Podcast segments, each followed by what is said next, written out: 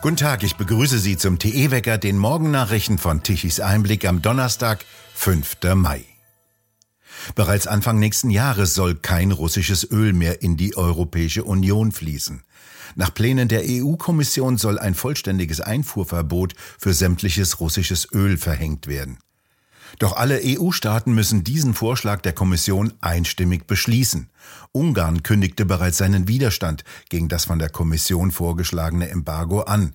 Das Land könne das Embargo in dieser vorliegenden Form nicht unterstützen, wie ein Sprecher der ungarischen Regierung am Mittwoch sagte.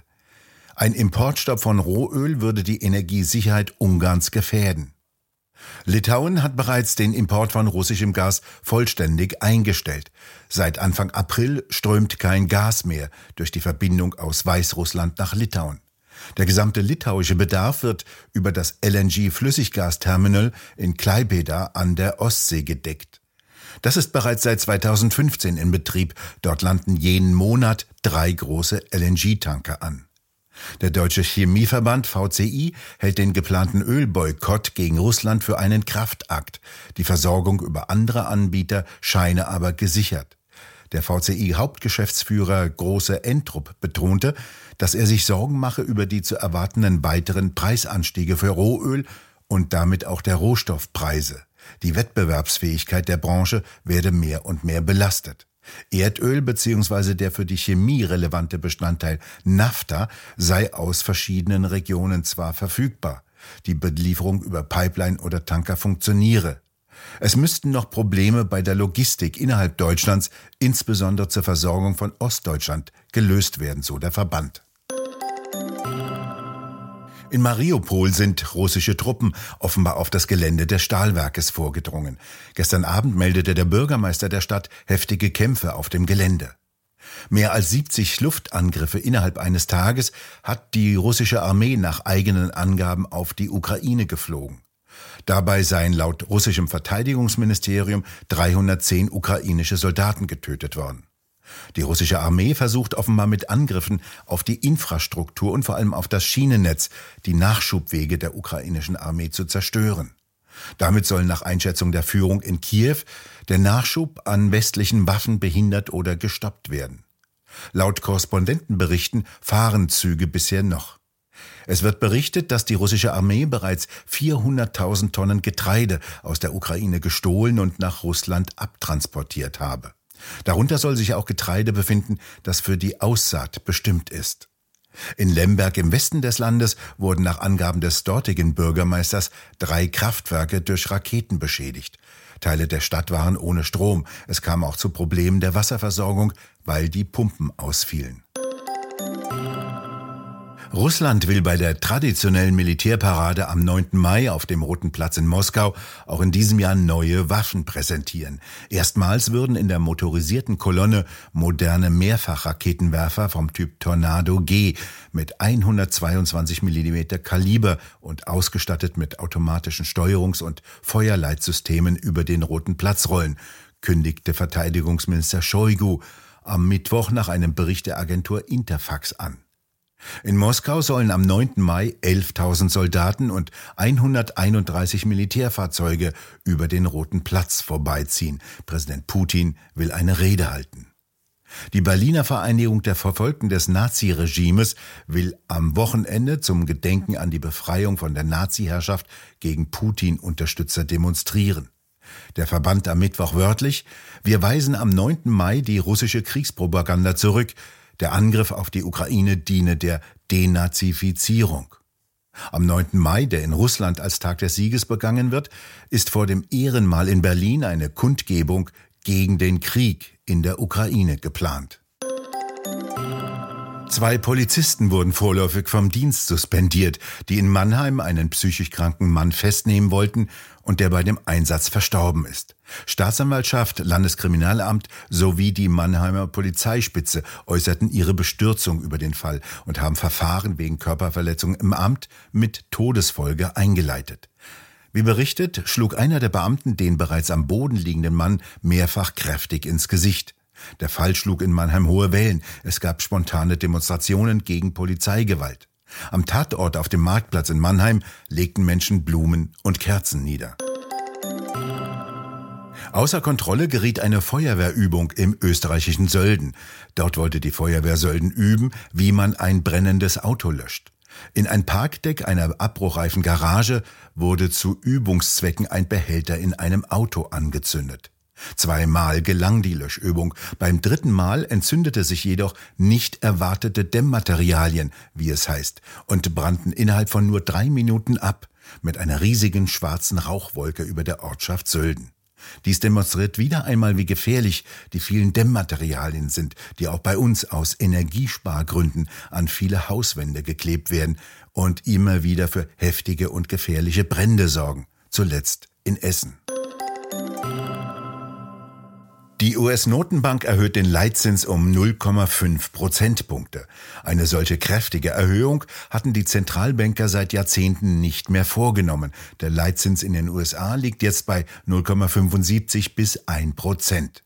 Mit diesem größten Zinssprung seit Jahrzehnten will die US-Notenbank die Inflation bekämpfen. Die Inflationsrate in den USA hat im März mit 8,5 Prozent den höchsten Stand seit über 40 Jahren erreicht. Dadurch wird die Kaufkraft der Verbraucher geschmälert, womit eine gefährliche Lohnpreisspirale in Gang kommen kann. Während Kritiker sagen, die Zentralbank habe zu lange gewartet, um die Inflation zu bekämpfen, betonte deren Vorsitzender Paul bereits Anfang März vor dem Kongress, im Nachhinein betrachtet hätten wir früher handeln sollen. Deutschland und die Niederlande wollen neue Gasförderungen in der Nordsee aufnehmen. Nach Angaben des niedersächsischen Wirtschaftsministeriums soll 20 Kilometer nördlich der Insel Borkum Erdgas aus unterseeischen Lagerstätten gefördert werden.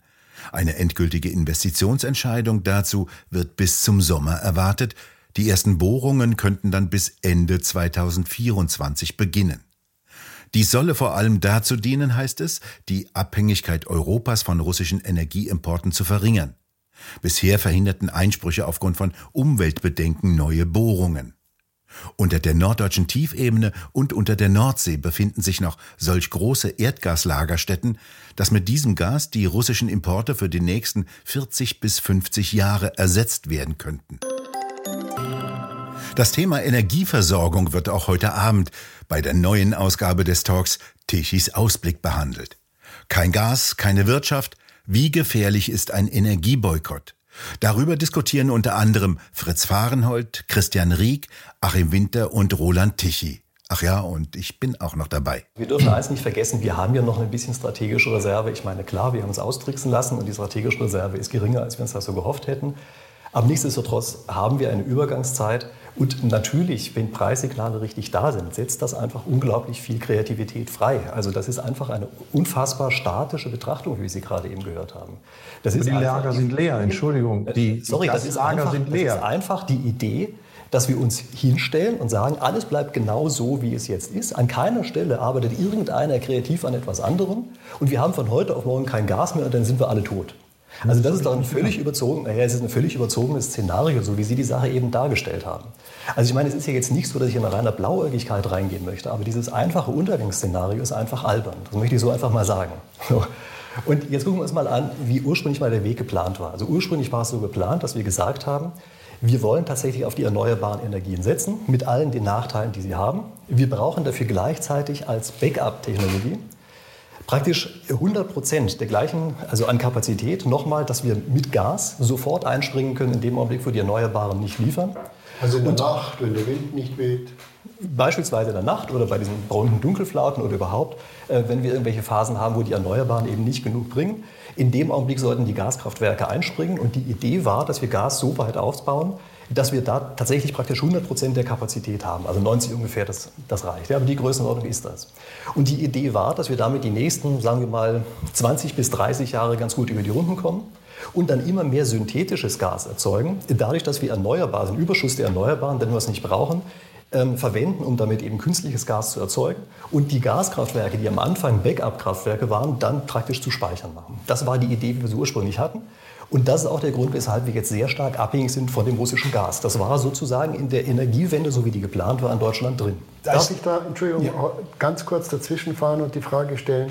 Äh, man hatte das Gefühl, die Industrie mag jetzt auch nicht mehr. Die war so frustriert durch den Kohleausstieg, durch den Kernausstieg. Also der RWE schafft Chef sagt, nein, Kernkraftwerke mit mir nicht. Vattenfall sagt, wir haben ein wunderbares Kraftwerk ja. mit uns nicht mehr. Aber muss man das nicht einfach mal umdrehen? Muss man nicht sagen, Jungs, so geht's nicht, wir haben uns verschätzt, wir stehen euch bei bei den Kosten, aber ihr müsst halt die alten oder zum Teil niegelnagelneue, nie wirklich gefahrenen Anlagen wie in Moorburg, ihr müsst die jetzt in Gang setzen, ob euch das jetzt gefällt oder nicht. Ja, es gibt einen ganz einfachen Vorschlag, Roland. Ganz einfacher Vorschlag. Äh, die Bundesregierung sagt, wir übernehmen die Kernkraftwerke für einen Euro und übernehmen auch die Risiken, auch von Moorburg. Äh, und äh, ihr dürft die betreiben. Mehr dazu ab heute Abend in der neuen Ausgabe von Tichys Ausblick zu finden auf der Webseite tichiseinblick.de. Im Süden und Südosten ist es heute wieder sonnig bis bewölkt. Es kommt in der feuchten und warmen Luft vor allem am Nachmittag wieder zu Schauern und lokalen Gewittern. Doch im Norden kommt immer noch kein Regen, dort scheint die Sonne, es bleibt trocken. Temperaturen im Süden bis 20, im Norden bis 17 Grad. Und was fehlt weiterhin? Der Wind. Mindestens bis zum Wochenende zeichnen die Wettermodelle nicht einmal für den Norden einen erfrischenden Wind. 30.000 Windräder werden weiterhin stillstehen und keinen Strom liefern. Doch unsere Experten wie die Energieökonomin Claudia Kempfert fordern immer noch viele, viele weitere Windräder. Wir bedanken uns fürs Zuhören. Schön wäre es, wenn Sie uns weiterempfehlen. Weitere aktuelle Nachrichten lesen Sie regelmäßig auf der Webseite tichiseinblick.de. Und wir hören uns morgen wieder, wenn Sie mögen.